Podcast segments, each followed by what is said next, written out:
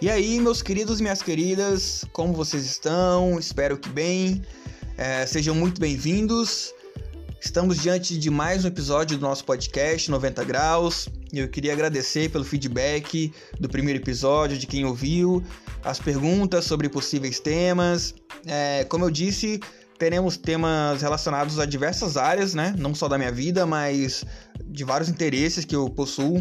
E quem sabe, em muitos deles você não sai se sentindo acolhido, representado, ou quem sabe também é, alguns desses assuntos, se não todos, façam parte aí do seu mundo também, né? E bom, hoje falaremos de um tema super importante enquanto brasileiro e de utilidade pública mesmo. O tema hoje é colorismo.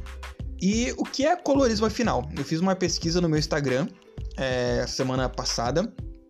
Se você não me segue, segue lá. É Cris Underline Formagini. Formagini com dois Gs. Bom, e a maioria, a grande maioria, na verdade, das pessoas não sabiam responder ou falar né, sobre colorismo. E quem criou esse termo foi Alice Walker em 1982. Colorismo, que também é chamado de pigmento pigmentocracia, ou seja, uma hierarquia dos pigmentos. Basicamente, quanto mais escuro, mais racismo você sofre. E quanto mais claro, mais privilégios, assim, por assim dizer, e privilégios se entende como bastante aspas nesse privilégios, e isso vai refletir o um, mérito de inserção dessa pessoa negra na sociedade. É, pele que quanto mais pigmentada, menos inserção e aceitação na sociedade essa pessoa irá receber. Então, a tonalidade do tom da pele dessa pessoa vai influenciar é, se ela vai sofrer mais ou menos discriminação, mais ou menos ausência de oportunidades, por exemplo, ou se ela vai receber, é, vai ter mais ou menos exclusão da sociedade. Antes de tudo, esse episódio é resultado de referências, experiências e reflexões pessoais mesmo, enquanto um jovem negro de pele clara no Brasil. E a primeira coisa que a gente tem que entender é que cada país tem uma questão racial diferente. E o Brasil é um país muito é, miscigenado, né? Pela história dele, a construção historicamente do país. É, ou seja, existem muitas pessoas brancas aqui, com a pele mais escura, por assim dizer. É, seria o, o tal, entre aspas, moreninho, né? E existem pessoas brancas no Brasil, por exemplo, que quando vão para os Estados Unidos, sei lá, é, lá elas descobrem que não são brancas, e sim latinas. E muitas pessoas no Brasil não sabem o lugar que elas ocupam, já que a sociedade brasileira é tão miscigenada. É, parda, segundo o último IBGE, na última pesquisa feita, né? 43% do, da sociedade brasileira se declara parda. E antes de tudo, é, historicamente, de onde vem isso tudo? Primeiramente, de estupro das mulheres pretas indígenas lá atrás, né? É, desses estupros vinham filhos bastardos que, dependendo da sua relação com o pai, poderiam ou ficar na casa grande com privilégios de branco ou ir para a senzala e ser tratado como escravo. Então, nesse ponto da história, a gente precisa considerar é, uma questão: a eugenia. É, eugenia foi um termo criado em 1883, tá? É, significando algo como bem-nascido. O criador do termo definiu eugenia como o estudo dos agentes sob o controle social que podem melhorar ou empobrecer as qualidades raciais das futuras gerações, seja física ou mentalmente. É. Enfim. No Brasil, por volta de 1900, é, começou esse, esse, esse rolê por aqui, né? Começou essa teoria, essa loucura vir para cá. Então, isso foi o processo de branqueamento por parte do governo. Seria, basicamente, achavam o Brasil uma mistura com índio, preto, branco, é, ou seja, queriam colocar uma ordem nisso, né? E essa ordem só podia ser colocada pelo homem branco civilizado. Né? A imagem do homem europeu na época nessa época era a desse homem. E tudo ao contrário soava como ruim, inferior, que não se encaixava.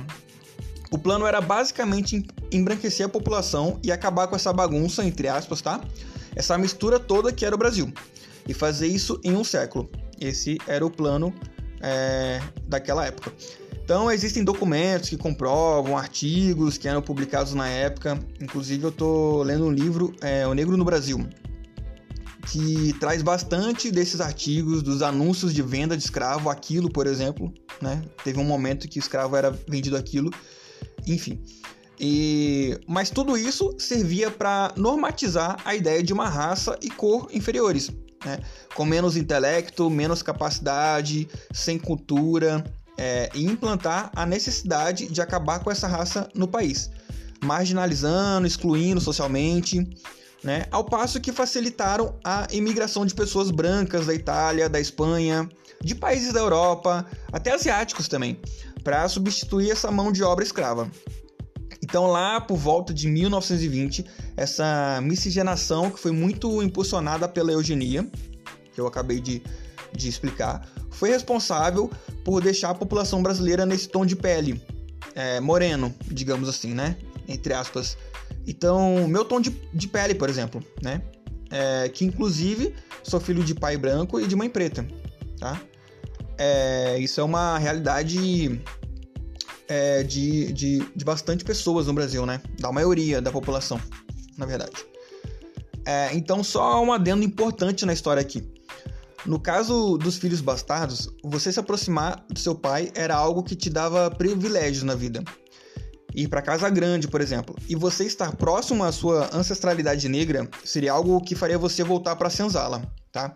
Então isso reflete uma construção social e por isso culturalmente no Brasil, por muito tempo a identidade negra foi negada pelas próprias pessoas. Existia um tom pejorativo associado à palavra negro. É, bom, então para mim, você ser negro no Brasil é ter que lidar com racismo, com desigualdade racial, com diversas situações complexas. Por exemplo, ser confundido com um funcionário do restaurante, do supermercado, é, ser seguido no shopping, ou perceber que o, o, segurança tá te olhando demais. Você entrar no mercado e automaticamente levantar as mangas da, da, é, da blusa, é, ver alguém segurar mais forte a bolsa, passar por você, ou simplesmente andar mais rápido caso não atravesse a rua só porque você tá do mesmo lado da calçada que ela. É, dependendo do restaurante, você ser o único de tom de pele diferente, de cabelo diferente, enfim. E tudo isso eu já vivi. Tô falando das minhas próprias experiências para você. Então, eu sou negro, de pele clara. É o papel que eu ocupo na sociedade. Sei da história do meu povo, ou pelo menos é, é, quem é, de onde vem, e sei para onde estou indo, enquanto participante desse povo, né, dessa etnia. Sofro racismo, ainda que menos racismo que uma pessoa de pele mais escura, né? Uma negra ou negro retinto. E é comum, inclusive, muitos negros de pele clara como eu já terem ouvido: é, você nem é tão negro assim, para mim você é moreno, né? Ou você perceber que a pessoa é, tem um cuidado de, de, de falar a palavra negro e, e, ela acaba te chamando de moreno mesmo. Então, ou, ou, então falar assim: ah, não, mas negro é fulano, né? Você não é, não é tão negro assim, você é pardo, moreno, né? Enfim. É, tem gente que vai se perguntar olhando para mim, mas você não é pardo? É, então, gente, pardo, preto, branco, amarelo, isso é cor, né? Pardo é cor. Pardo não é etnia. E segundo o IBGE, por exemplo, pardo está dentro de uma classificação de raça e etnia que é negro, tá? É, no Brasil tem um, um costume que vem sendo quebrado, que é as pessoas pardas terem medo de falar que eram, que eram negras é, era mais vantajoso você se afastar dessa sua identidade e aproveitar sua passibilidade. Passibilidade que, que é um conceito referente a pessoas é, mestiças ou pardas que, por terem características brancas de seus pais, conseguem em alguns espaços não ser vistas como negras e por isso sofrer menos, menos racismo, tá? Isso seria passabilidade. Então, era meio que como se você dissesse ser pardo, então você praticamente se tornava um branco queimado de sol, tá? Mas, gente, isso não existe, tá? Isso não existe. E chamar de pardo ou moreno também é uma forma de embranquecer, tá bom? Então, não bastasse tudo isso, é, todo esse rolê, muitas vezes o negro de pele clara, como eu, é, tem sua palavra questionada quando ele fala sobre racismo. Afinal, nem todo mundo acha que, que ele é negro para poder reclamar de racismo, né? Então, só para ficar né, bem, bem claro assim, questionar, invalidar a etnia de alguém para poder diminuir o racismo que ela sofre é beira crueldade mesmo, tá? É... Porque só quem sofre sabe como é. Então, Leopoldo Duarte vai dizer pra gente aí: é, pessoalmente, prefiro pensar no termo negro como uma identidade sociocultural e, sobretudo, político, daqueles povos oprimidos pelo sistema racista da supremacia branca eurodescendente. No Brasil, mais especificamente, seriam os índios e os descendentes de africano que têm sua não branquitude como justificativa para seu menosprezo. Então, é esse lugar é, sociocultural que é ocupado por pessoas negras é, de pele escura e pessoas negras mestiças de pele clara. Falam que o brasileiro mestiço é pardo. Então, como eu disse, que pardo não é etnia, é cor. E, além disso, a própria raiz da palavra é algo pejorativo, tá? Significando sujo. Então, quem é pardo tem a pele escura demais para ter privilégio branco, mas tem a pele clara o bastante para poder ter vantagem, por assim dizer, em relação ao racismo que os negros escuros sofrem. Ou seja, sim, elas sofrem racismo, são excluídas dos espaços, desvalorizadas, marginalizadas, mas sofrem menos racismo que as pessoas negras de pele escura, que possuem passabilidade. Ou seja, algumas pessoas não percebem que elas são negras, por isso a importância da gente entender o colorismo e como o racismo trata os negros de forma diferente a partir do seu tom de pele. Então, alguns dados relevantes que não se trata especificamente sobre racismo, mas sim sobre resultados do colorismo, tá? Inclusive o IBGE que inventou o termo pardo em pesquisa. É, um fato curioso: no último censo IBGE, 43% da população se autodeclarou parda e somente 8% negro. Então, um estudo nacional de 2018 mostrou que profissionais brancos com as mesmas capacidades intelectos de graduações que pessoas negras, negras e pardas é, ganham até 75% a mais. Um estudo de 2019 do Ministério da Economia, feito em 27 estados, apontou que, em funções de, de diretoria, é, gerência no Brasil, nesses cargos, mais de 60% são formados apenas por pessoas brancas. É, a TV, por exemplo, que existe no Brasil desde os anos 50, foi ter um negro com notoriedade num papel título somente na década de 90, né?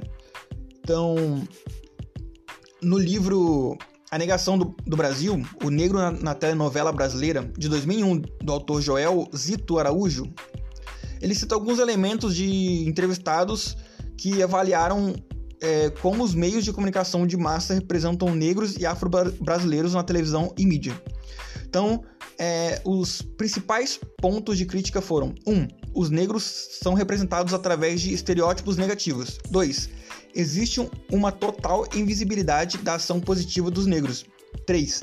A cultura negra é vista como folclore e não como parte da cultura popular e da constituição do imaginário e das preferências do povo brasileiro. 4 o negro como elemento de diversão para os brancos e não para si mesmo e seu grupo étnico. E 5. A apresentação do negro como pobre favelado está na estrutura rotineira dos noticiários. Enfim, gente, há muito a ser debatido ainda. É, e a conscientização do colorismo pode ser o ponto de partida para mudar essa realidade nas representações sociais mesmo, né? E, bom, sofrer menos racismo é diferente de não sofrer racismo, né? Esse lugar é só o de brancos. Pardos eram vendidos juntos com negros, escravizados com negros. Pardos também são confundidos com bandidos e são vítimas do genocídio negro todos os dias nesse país. E todas essas pessoas precisam ter ciência do lugar racial que elas ocupam na sociedade para entender melhor a opressão que elas vivem. Tá? Isso é muito importante. E para concluir, vale ressaltar que que hoje até vemos muitas pessoas negras de pele clara, talvez é, fazendo alisamento de cabelo, é, plástica, mudando suas características naturais e podendo assim até ser confundidos com brancos, tá? Mas também é, muitas pessoas escolhem abraçar sua ancestralidade negra, é, aceitar seu cabelo, seus traços, nariz, boca, é, olhos, entender seu lugar como negro na sociedade brasileira. E, e isso é, é, maravilhoso também. Isso é um processo que vem acontecendo, acontecendo, é, é, é acontecendo cada vez mais. E isso é, é, é de grande valor. Né? Enquanto sociedade, no olhar também de movimento negro. e bom, obrigado a você que escutou até aqui. Espero que, que esse episódio possa ter sido de grande valia para você, tá? E eu vou deixar hoje duas indicações de, de dois materiais, assim, de duas obras é, dentro desse assunto e para além desse assunto também, tá? Mas duas pessoas incríveis é, brasileiras, né? E são dois livros, tá? É, o primeiro, o Pequeno, o Pequeno Manual Antirracista, da nossa querida Jamila Ribeiro. E Racismo Estrutural. Racismo Estrutural do Silvio Almeida, do nosso incrível Silvio Almeida. É, vou deixar para vocês essas duas obras, essas duas indicações aí. Assim, é, vale muito, muito, muito a pena vocês conhecerem essas duas pessoas, conhecerem essas obras deles. E bom, pessoal, obrigado a você que ficou até aqui comigo. Uh, e a gente se vê numa próxima. Até mais. Tchau, tchau.